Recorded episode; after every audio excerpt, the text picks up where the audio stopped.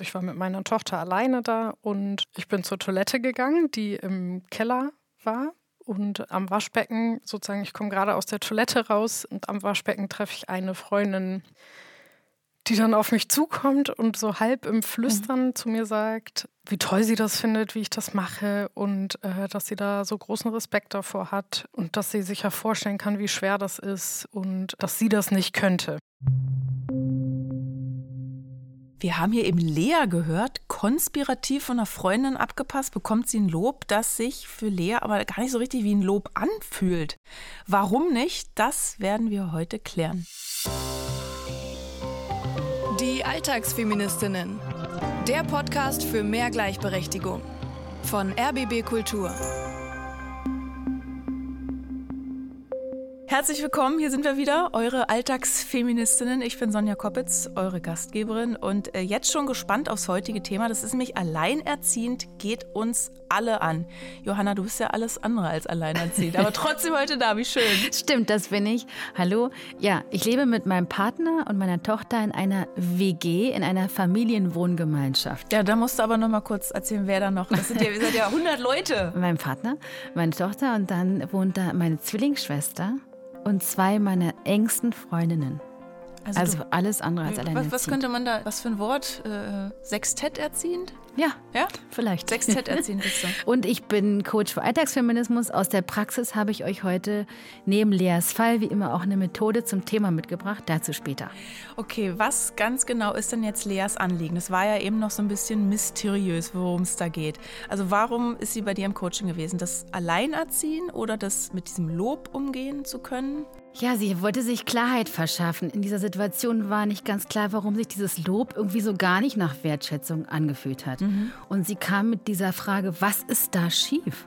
Und das Beispiel zeigt, Alleinerziehend ist irgendwie mit Stigma versehen, was dann reale Konsequenzen hat für zum Beispiel Probleme bei Job- und Mietwohnungssuche oder Steuerungerechtigkeiten, Armutsrisiko, gerade jetzt bei hohen Energie- und Inflationskosten. Mhm. Dazu kommen wir später auch nochmal. Aber es ist dieses große Thema, hä, warum ist das denn so?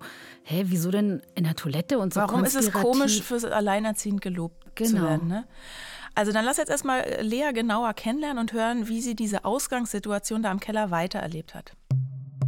Und ich war total perplex und wusste gar nicht, wie ich reagieren soll, weil es so ein bisschen gefühlt war, so im stillen Kämmerlein. Sie traut sich das irgendwie jetzt auch nicht am Tisch vor allen anderen zu sagen, mir so diesen Respekt auch auszusprechen, sondern so ein bisschen hinter vorgehaltener Hand, geflüstert. Keiner soll das irgendwie mitkriegen. Im Keller. Und ja, ich eigentlich da stand und nicht wusste, was ich dazu sagen soll. Sag mhm. ich einfach nur Danke? Also hat sie es jetzt einfach nur nett gemeint? Oder ähm, mhm. da schwang für mich so ein bisschen irgendwie was mit, wenn ich sowas höre. Und am liebsten hätte ich immer gesagt, ich habe mir das ja nicht ausgesucht.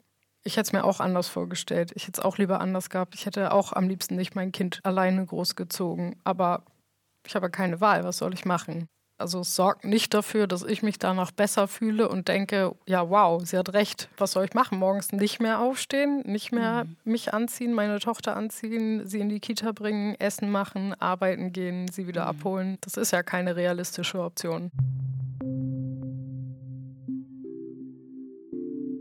Ja, es ist, wie es ist. Lea betont ja total, ne, sie hat sich das nicht ausgesucht, aber was nun, ne? Also alleinerziehend zu sein war nicht ihr Wunsch, was aber ja auch völlig okay gewesen wäre. Ne? Gibt ja auch Single-Frauen mit Kinderwunsch, gibt ja so eine richtige Single-Mom, Moms by Choice-Bewegung. Aber bei Lea hat das alleinerziehend ganz andere Hintergründe.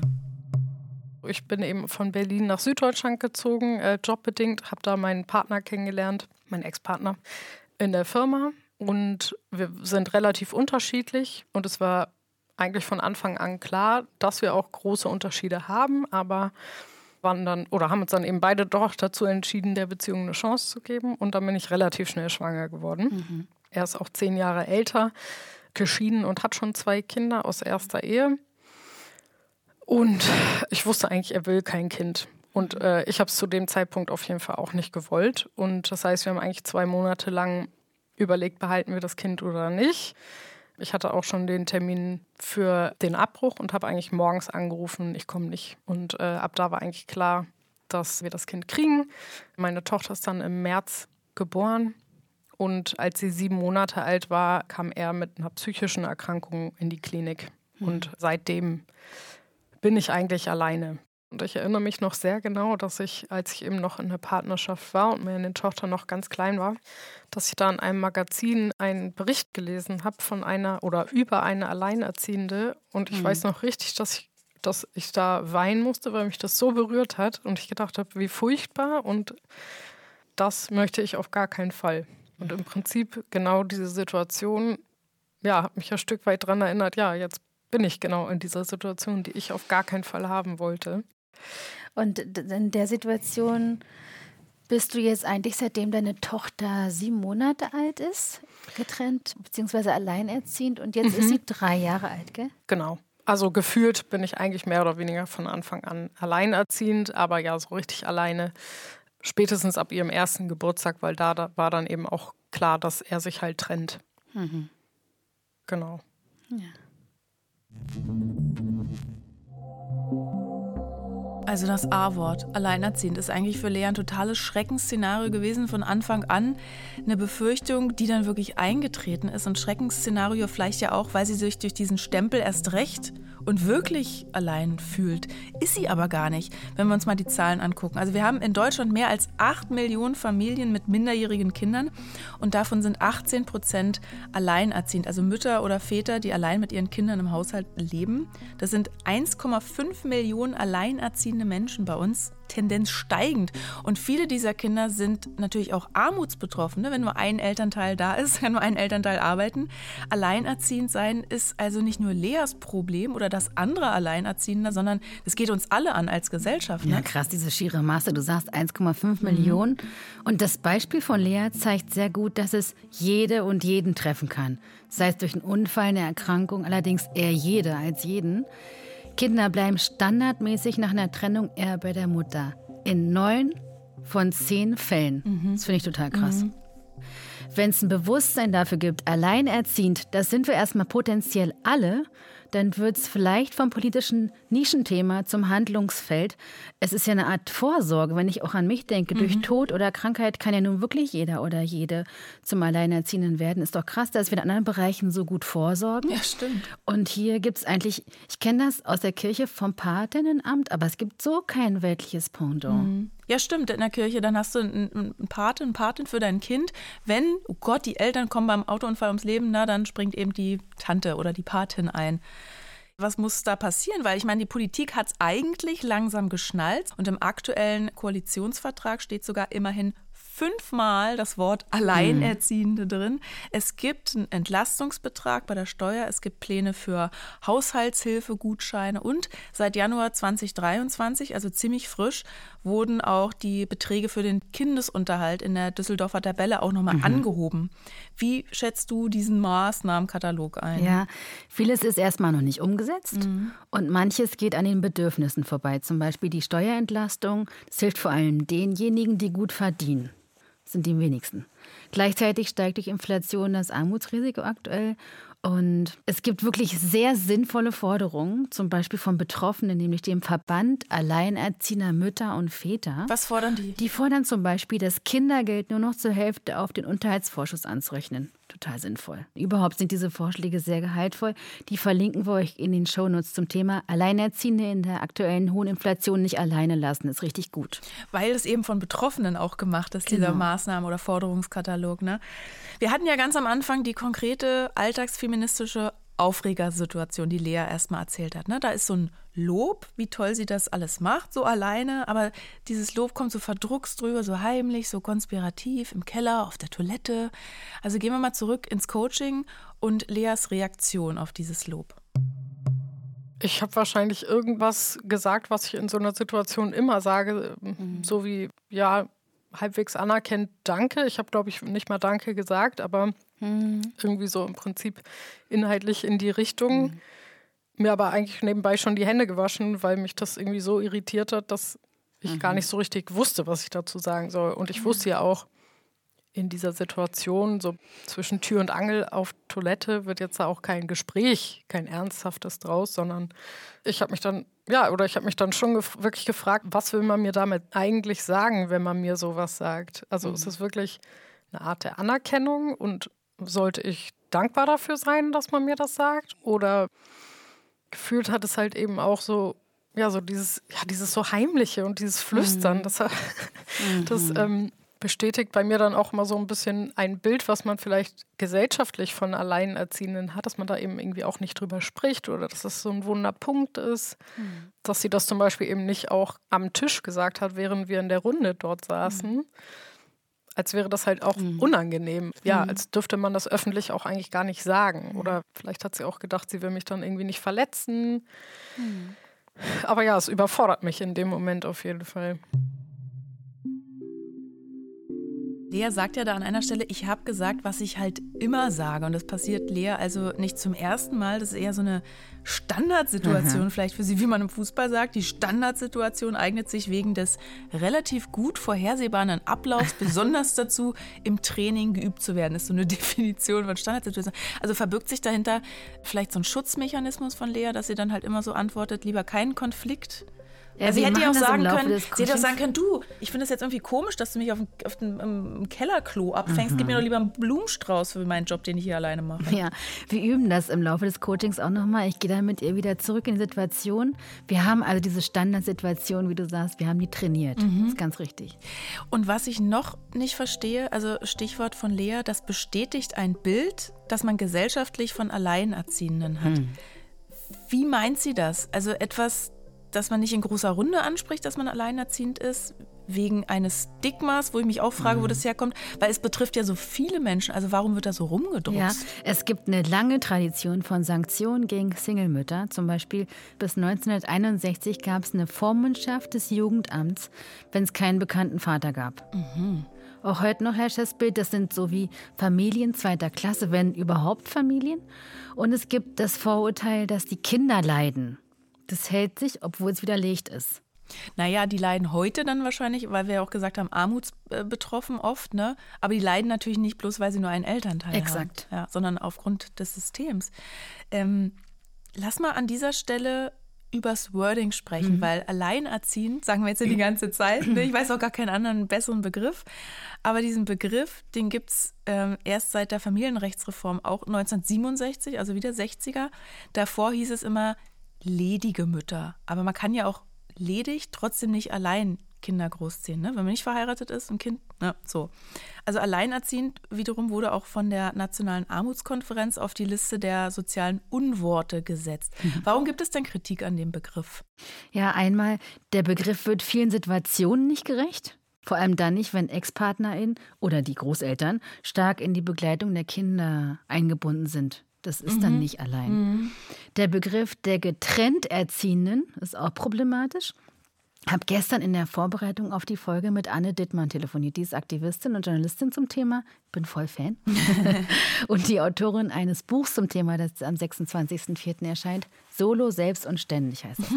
Anne sagt, dass dieser getrennt erziehenden Begriff sich erstmal so cool anhört, so als hätten sie sich halt als Paar getrennt und jetzt Happy Wechselmodell und so. Mhm. Dabei braucht es dann zwei Leben für ein Kind, sagt sie. Fand ich sehr gut formuliert. Doppelt Kleidung, doppelt Urlaub. So. Das sind ja. einfach enorme Kosten, die eine traditionelle Familie nicht so hat. Mhm. Also jeder Begriff in diesem Feld ist doch so ein bisschen immer noch mit so einer Art Lifestyle oder mit so einem altbackenen äh, mhm. Staub. Aber wir müssen belegt. ja trotzdem drüber reden, wir müssen ja irgendein Wort in den Mund nehmen. Ne? Wäre denn so ein Elternfamilie der bessere Begriff? Der ist, ein Eltern ist oft, das ist einfach in den meisten Fällen verkehrt. Mhm. Und vielleicht als Vorschlag äh, könnten wir vielleicht versuchen, Situationen zu benennen oder die Modelle, die gewählt wurden. Sowas wie Familien im Wechselmodell, im Nestmodell, Patchwork. Das musst du ja auch wieder vielen erklären. Oh Gott, was war denn jetzt nochmal das Nestmodell? Ja, aber das würde vielleicht von diesem Stempel alleinerziehend hin zu dieser Diversität mhm. der Familienmodelle verhelfen. Also auch sichtbar machen, es gibt sehr viele Familienformen. Ja, und sehr viele Lebenswirklichkeiten eben. Ne? Mhm. Diese Begrifflichkeiten ändern aktuell ja aber nichts an Leas Situation. Lea denkt sich in der Kellersituation nicht, boah, ist das eine Frechheit, sondern vielleicht, hat sie mir das äh, so im Geheimen gesagt, weil sie mich nicht verletzen wollte irgendwie. Mhm. Also denke ich mir so da rein. Also was, was kommt da so hoch? Und sie fragt sich, warum sie das Lob nicht annehmen und sich freuen kann. Also was ist hier eigentlich das Problem? Ja, der Unterschied zwischen einem Kompliment und einer echten Wertschätzung ist, ob man sich gemein fühlt. Also geht ja in der Therapie auch immer ums Gesehen mhm. fühlen, ja.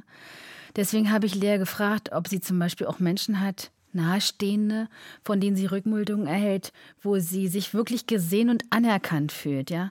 Also es ist einfach ein Unterschied, wenn es jemand so wegsagt und das Gegenüber, das gemeint ist, gar nicht so richtig denkt, ah ja, ich kann mich mhm. damit identifizieren. Also wenn es nur so gut gemeint ist, aber genau. es kommt gar nicht so an. Und mit dieser Frage nach den Verbündeten gehen wir mal wieder zurück ins Coaching zu Lea. Und auf der einen Seite kommen da Menschen auf dich zu, die das, ja, sich rausnehmen, sage ich es mal so, wie ich es empfinde, mhm. das zu bewerten. Gibt es denn Situationen im Alltag oder so wertschätzende Stimmen, Menschen, ähm, die genau diese Botschaft senden? Hey, cool, wie du das machst wo das auf einen, ich sag mal, fruchtbaren Boden äh, fällt oder wo du das Gefühl hast, ach, du machst gleich auch wieder ein anderes Gesicht gerade, mhm. ganz erfreut ist, wer, wer ist da? Ich glaube, dass ich mich tatsächlich grundsätzlich damit schwer tue, wenn mir das jemand sagt, eben auch wenn es enge Freundinnen sind. Mhm. Aber vielleicht hat es auch echt einfach mehr mit mir in dem Moment zu tun, dass ich weiß, dass ich mir das ja auch nicht ausgesucht habe und dass ich das nicht wollte. Mhm. Mir kommt gerade sowas wie auch die Annahme der Situation, ja, die so schwer fällt. Du hast dich entschieden, den Morgen da anzurufen und zu sagen, ich bleib weg. Ich werde dieses Kind äh, tragen und gebären. Und diese Entscheidung mit all ihren Konsequenzen hast du getroffen. Und du sagst selbst, ich wollte in der Vergangenheit, ich wollte das äh, vielleicht, vielleicht auch nicht, ja. Und, und mir kommt sowas wie erstmal zu schauen, okay, wie dich da zu verorten. So ist es gerade. Das ist mein Leben. Mhm. Damit tue ich mich tatsächlich immer noch mhm. super schwer. Ja, das scheint mir so. Ähm, weil es eben, als wir uns diese Frage gestellt haben, behalten wir das Kind oder nicht, mhm. hatten wir beide in der Partnerschaft so unsere, unsere Bedenken oder Befürchtungen. Und meine mhm. größte Befürchtung war, dass ich alleine mit einem Kind bin. Mhm. Das war für mich richtig, mal abgesehen davon, dass ich immer Angst hatte, so ein bisschen meine Freiheit einzubüßen, also nicht mehr so mhm. reisen zu können, nicht mehr weggehen zu können. War das die Sorge, ne? War das ja wirklich meine allergrößte Sorge. Mhm. Und ich habe mhm. das auch immer ganz klar formuliert, auch meinem damaligen Partner gegenüber.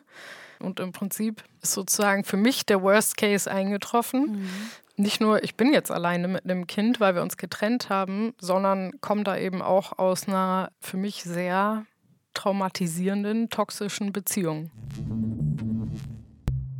Lea betont ja nochmal, ne, das ist ihr persönliches Worst Case, wo sie da drin gelandet ist. Und sie tut sich so schwer, diese Situation anzunehmen. Ich denke da gleich an Regretting Motherhood, also das Bedauern der Mutterschaft. Das ist ja wirklich so ein Begriff geworden, seit die israelische Soziologin Donat Frauen befragt hat, allerdings nur 23. Und zwar hat sie die Frage gestellt, wenn sie die Zeit zurückdrehen könnten, mit ihrem heutigen Wissen und ihrer Erfahrung, würden sie dann nochmal Mutter werden? Wie hättest du darauf geantwortet, Johanna? Ich hätte klar Ja gesagt, aber für meinen Fall gilt, ich habe einfach optimale Umstände. Mhm. Also mit einem sehr gut funktionierenden Netzwerk im Rücken, als Selbstständige total flexibel. Mein Partner und ich haben gleich viel Elternzeit genommen. Wir leben in einer WG. Am Wochenende streiten sich die Großelternteile um das Kind. So. es sind einfach optimale Umstände. Ja, also ihr seid privilegiert und wisst es. Jetzt gibt es eine beispielhafte Antwort in dieser Studie von der Soziologin von 2015. Und die Antwort war zum Beispiel, die Mutterschaft hat meinem Leben nichts hinzugefügt, außer Schwierigkeiten und Sorgen. Und ich kann das komplett nachvollziehen, auch wenn ich Mütter in meinem Freundesbekanntenkreis sehe. Also ich bin ungewollt kinderlos und ich verstehe das aber total, dass Mütter so antworten und dass es denen so geht. Und nach dieser Studie gab es dann unter dem Hashtag eben Regretting Motherhood vor allem in den sozialen Medien, so auf Twitter und so Diskussionen, wo Mütter eigene Erfahrungen schildern konnten, ähm, als hätte es nur diesen Begriff von diesen 23 befragten Frauen gebraucht, um so ein Aufatmen zu erzeugen. Ja, mir geht's auch so und jetzt traue ich mich endlich, das auch mal zu sagen. Trotzdem aber irgendwie auch ein Tabubruch, oder? Mhm. Ja, obwohl es vorher, es gab Studien zum Thema, schon lange. Mhm. Äh, auch dazu, dass zum Beispiel die gefühlte Lebensqualität von Paaren nach der Geburt eines Kindes drastisch sinkt.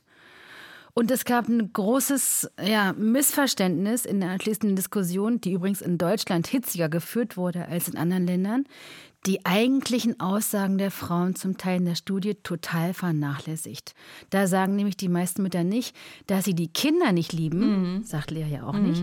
Sie bereuen eher die Umstände, ja. in die sie als Mutter gekommen sind. Und das sagt mehr über die Gesellschaft aus mhm. als über die Mütter. Auf Lea bezogen ist es natürlich ja auch ihr gutes Recht zu sagen, ich wollte das nicht. Ich wollte das so nicht. Ja. ja.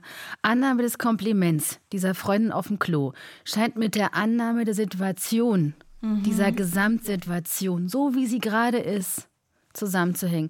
Was bedeutet diese Mutterschaft in ungewollten Umständen für mein Leben? Aber es hilft ja an dieser Stelle jetzt auch nicht. Also wie kommt sie aus dieser, ich sag mal vorsichtig, passiven Opferrolle in die Selbstverantwortung, ne? weil sie mhm. kann ja sagen, ja, das System ist scheiße, so wie es läuft, die Umstände, es ist voll blöd an vielen Stellen, mhm. äh, aber sie muss ja jetzt trotzdem irgendwie mit dieser Situation für sich selbst klarkommen, bis die Politik genau. klarkommt. Es geht ja auch oft im, im Therapeutischen um die Annahme oder zumindest das Aufzeigen äh, dieser Ist-Situation. Ganz zu Anfang jeder Therapie-Session geht es darum, wie mhm. ist es mhm. jetzt gerade? Man macht eine Bestandsaufnahme. Ne? Und das war Teil auch meines Impulses, zu sehen, okay, du bist in deinem mhm. Worst Case gelandet. Mhm. Ne? Meine Supervisorin, ich gehe jetzt zur Qualitätssicherung meiner Arbeit immer auch als Therapeutin in in Supervision, in Therapie, wenn mhm. du so mhm. willst, die betont immer die Bedeutung von Entscheidungen genau abzuwägen, auch die Konsequenzen und sich dann bewusst für eine Sache zu entscheiden, die andere loszulassen. Das bedeutet Erwachsenwerden, sagt sie so oft. Aber wie meinst du das jetzt in Bezug auf Lea, wenn wir es mal übertragen? Sie kann mhm. ja nicht das Kind sich wieder zurück in den Körper drücken. Genau. Lea hat sich für den Anruf bei der Klinik und gegen den Abbruch entschieden. Mhm. Diesen Schritt jetzt ganz bewusst nachzuvollziehen, war meine Einladung. Ich habe dabei an meine Supervisorin gedacht, die das immer sagt. Ne? Entscheidung treffen ist erwachsen werden. Schöne Grüße an Alicia. Und im Coaching hast du ja dann eine Mini-Methode angewandt. Lea soll ein Tuch nehmen, stellvertretend für die Situation als alleinerziehende Mutter. Du siehst gar nicht unglücklich aus dabei. ja. Ja, es fühlt sich tatsächlich nicht so belastend an. Wie ich dachte? Wie ich es bisher immer wahrgenommen habe. Ah, ja. Eben, ja, eher wie meine Entscheidung. Ich habe es ich hab in die Hände genommen. Ah, nicht, jemand hat es mir mhm auf die Schultern gelegt. Und wie ist eben. das? Die, dieser Anteil der Wahrheit daran, wie ist das? Dieses, ich habe das in die Hände genommen, wie, wie fühlt sich das an? Ja, besser auf jeden Fall. Ja? mhm. Ja.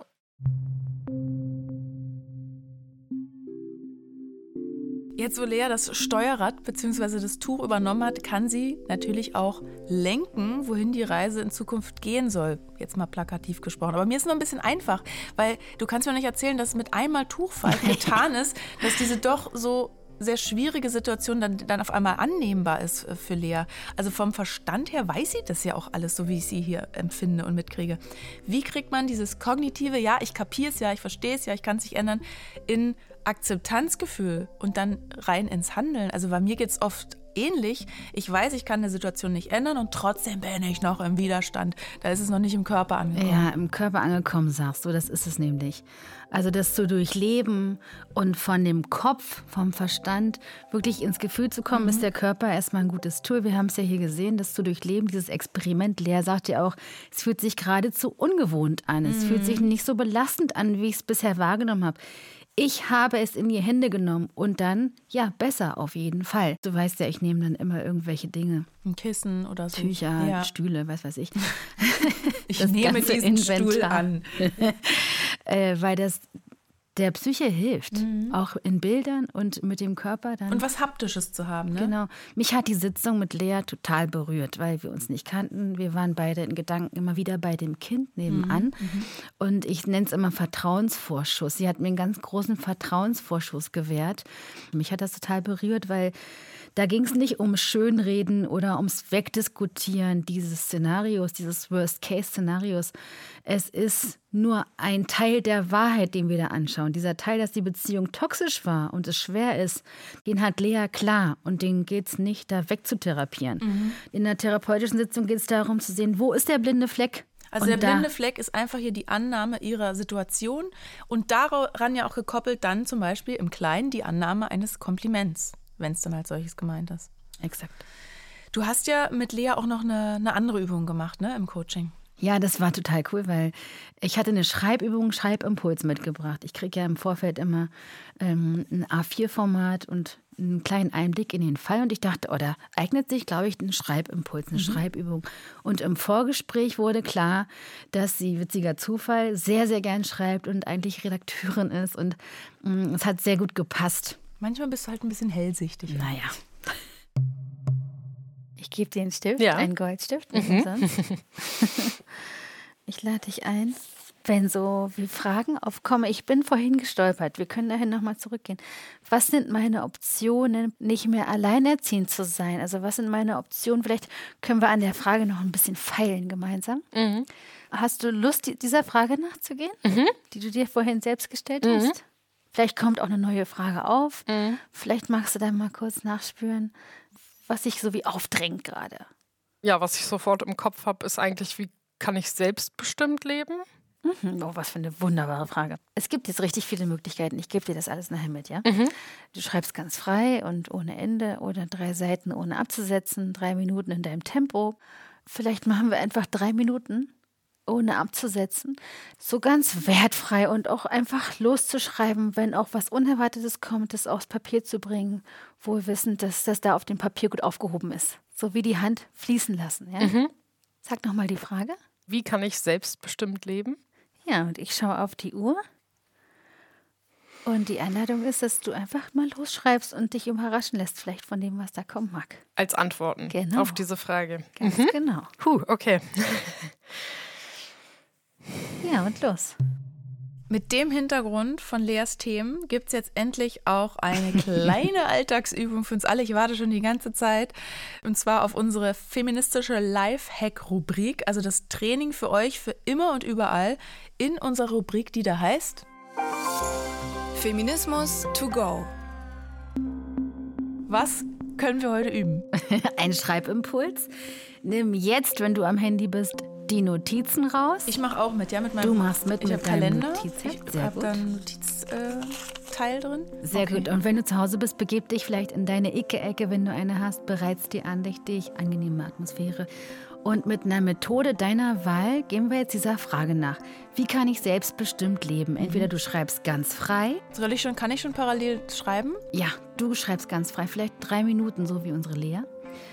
Oder du schreibst drei Seiten voll, ohne abzusetzen, wenn du zu Hause bist. Oder du schreibst, indem du auf die Frage mit jedem Satz neu antwortest. Also, wie kann ich selbstbestimmt leben? Ich kann selbstbestimmt leben, indem ich ich kann selbstbestimmt leben, indem ich, wenn du jetzt gerade vielleicht an, an, deinem Handy an den Notizen bist, kannst du einfach dreimal auf diese Frage versuchen zu antworten. Soll ich dir schon mal ein paar Sachen sagen, die für mich äh, wichtig wären dabei? Ja. Vielleicht habt ihr dann auch eine Inspiration. Also ich habe als erstes aufgeschrieben, eigene Entscheidungen treffen. Mhm. Und immer wieder bei meinen Bedürfnissen einchecken, habe ich aufgeschrieben.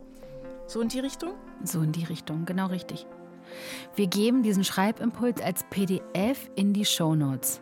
Kannst immer wieder darauf zurückgreifen, es ausdrucken, dir eine Methode auswählen und diesen Schreibimpuls machen. Und vielleicht fällt dir am Anfang gar nichts ein, ne? aber dann übt man das und dann kommen vielleicht langsam Sachen hoch, wenn man diese Frage, wenn man in die Fragen reinlebt, sagt man ja immer. Ne? Genau. Und Lea hatte jetzt ja nur drei Minuten Zeit, auch um in diese Frage reinzuleben. Mal sehen, was sie geschrieben hat. Wie geht's dir? Ja, gar nicht so einfach, vor so einem leeren Blatt Papier zu sitzen. Und doch hast du es jetzt fast vollgeschrieben. Mhm. Jetzt äh, lade ich dich ein. Vielleicht kannst du es dir schon denken. Vorzulesen? Genau. Mhm. Ich treffe jeden Morgen die Entscheidung über den Tag und die Möglichkeit für meine Tochter und mich zu entscheiden und zu gestalten, wie es für uns passt und uns glücklich macht, unabhängig von den Erwartungen anderer oder gesellschaftlicher Ansprüche an mich als Mutter. Dabei gestalte ich unser Leben frei und ohne Verpflichtungen. Ich gebe mir den Freiraum, mich zu entfalten durch Dinge und Aktivitäten, die mich erfüllen, um so bestmöglich für mich und somit auch Lou sorgen zu können. Kannst du den letzten Satz bitte nochmal lesen? Ich gebe mir den Freiraum, mich zu entfalten durch Dinge und Aktivitäten, die mich erfüllen, um so bestmöglich für mich und somit auch Lou sorgen zu können. Der Zettel sieht ist auch so was für über den Spiegelschrank für jeden Morgen. Genau. So, so ein Gebet. Ja, so hatte ich es im Kopf, ja. Schön, was du geschrieben hast. Sehr schön. Magst du einmal sagen, wie es dir gerade geht, was dein Fazit wäre? Ja, ich glaube, so ein bisschen mehr in die Akzeptanz der Situation gehen, mich davon freimachen, was eben vielleicht auch andere denken. Mhm. Ja, und mich auch darum zu kümmern, dass, dass es mir eigentlich gut geht, damit ich auch für meine Tochter da sein kann. Mhm. Wie gut. Dankeschön. Ja? Mhm. Ich danke dir für dein Vertrauen. Ja, vielen Dank dir.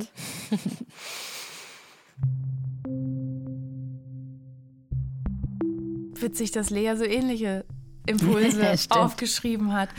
Aber weißt du was? So, so traurig es klingt, immer wenn, wenn ich höre, wie es Menschen wie Lea geht, ja, oder anderen Eltern, ob allein oder zu zweit, in dieser Situation, da bin ich total erleichtert, dass ich keine Kinder bekommen habe. Also ich habe dann immer so ein regretting Motherhood Gefühl without being a mother. Also ohne Kinder. Warum ist es dann bitte so zäh mit der Verbesserung der Lebenssituation von Eltern? Also ich möchte mal so jetzt, dass wir mal so ein Fazit ziehen. Also speziell bei Alleinerziehenden. Oder kommt mir das nur so vor? Bin ich da zu wenig in der Akzeptanz?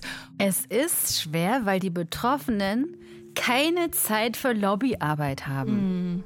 Also ganz im Ernst, oft ist Zeit einfach für Alleinerziehende eine absolute Mangelware. Zu wenige Alleinerziehende sitzen in Entscheidungspositionen. Es ist ein Umdenken nötig, um weg vom Stigma zu kommen. Ich glaube, das ist ein wichtiger Punkt. Es gibt einfach keine Zeit für Lobbyarbeit. Mhm. Wie hieß nochmal der Verband, den du vorhin genannt hast? Das Verband Alleinerziehender Mütter und Väter. Genau, das ist ja so ein wichtiges Beispiel dann, ne? weil Alleinerziehende haben keine Zeit zu Netzwerken und wenn es da doch ein paar wenige gibt, die sich zusammentun, ne? so als eine Gemeinschaft, die dann vielleicht was bewirken können, als so eine Frau, ein Mann alleine, ne? Würde es denn helfen, wenn jetzt dieses Alleinerziehend als eigenständige Familienform gelten würde? Also aktuell wird es politisch, gesellschaftlich ja wie so eine lieblose Übergangslösung eigentlich behandelt. Also so als müsste man direkt wieder den oder die nächste finden. Da wird dieser Paargedanke so überhöht. Das macht ja noch zusätzlich Druck. Ja, ich glaube auf der sozialen Ebene auf jeden Fall. Ich sehe da auch ein Stadt-Land-Gefälle. Auf dem Dorf ist diese heilige Kleinfamilie noch so idealisiert obwohl so viele Kleinfamilien so hart strugglen. Mhm. Aber da hält sich total diese Idee von, ja, was du gerade beschreibst, eine Familie, Mutter, Vater, Kind und Punkt. Und um nochmal auf diese Ausgangssituation zurückzukommen, wie kann ich denn Alleinerziehende in meiner Umgebung, kenne ich halt auch einige, unterstützen, statt jetzt im Keller nur so leere Komplimente zu verteilen. Mhm. Wir hatten ja in der Folge mit Patricia zu Weihnachten, Patricia Kamerata, diese Idee, ihre Idee, Alleinerziehende sollten in der Kita standardmäßig keine Elterndienste übernehmen. Ja. Oh Gott, ja. Mhm. Sowas. Mhm. Also, dass das Umfeld auch sensibilisiert ist, alle, die zuhören und vielleicht kinderlos sind oder Kapazitäten haben, dass wir da als Gesellschaft einfach Sorgeverantwortung mit übernehmen, ja. proaktiv. Ich denke, dass dieser Satz auch, wenn es Alleinerziehenden gut geht, geht es allen Eltern gut. Dass das die Politik bestimmen sollte. Also, wenn das Modell Alleinerziehend zum Standard politischer Entscheidung würde, auch weil alle davon betroffen sein könnten, dann wäre das eine gute Ausgangssituation für morgen. Ich mache bis dahin Tantendienste. Das reicht mir völlig, ja. Das reicht für meine Energie. Und das war es jetzt auch für heute. Eure Alltagsfeministinnen sind schon wieder am Ende angekommen. Wir verabschieden uns und alle Infos, die Verbände, Buchtipps und so weiter, Studien, das hauen wir euch alles nochmal in die Show Notes. Da könnt ihr nochmal nachrecherchieren und euch reingraben ins Thema. Und wenn euch diese Folge gefallen hat, dann empfehlt uns wie immer gerne weiter. Genau. Sagt der Schwester, der Freundin, der Tante, dem Bruder, dem Onkel, dem Arbeitskollegen Bescheid. Äh, lasst ein Abo da, gebt uns Sternchen und Küsse, dann freuen wir uns. Bis dann. Tschüss. Tschüss. Die Alltagsfeministinnen der Podcast für mehr Gleichberechtigung. Eine Produktion von RBB Kultur für die ARD. Mit Sonja Koppitz und Johanna Fröhlich-Zapata. Redaktion Franziska Walser und Romy Sigmüller. Sounddesign Patrick Zahn und Kevin Kastens. Aufnahme und Mischung Christine Schöniger. Alle Folgen gibt's kostenlos in der ARD Audiothek und überall, wo es Podcasts gibt.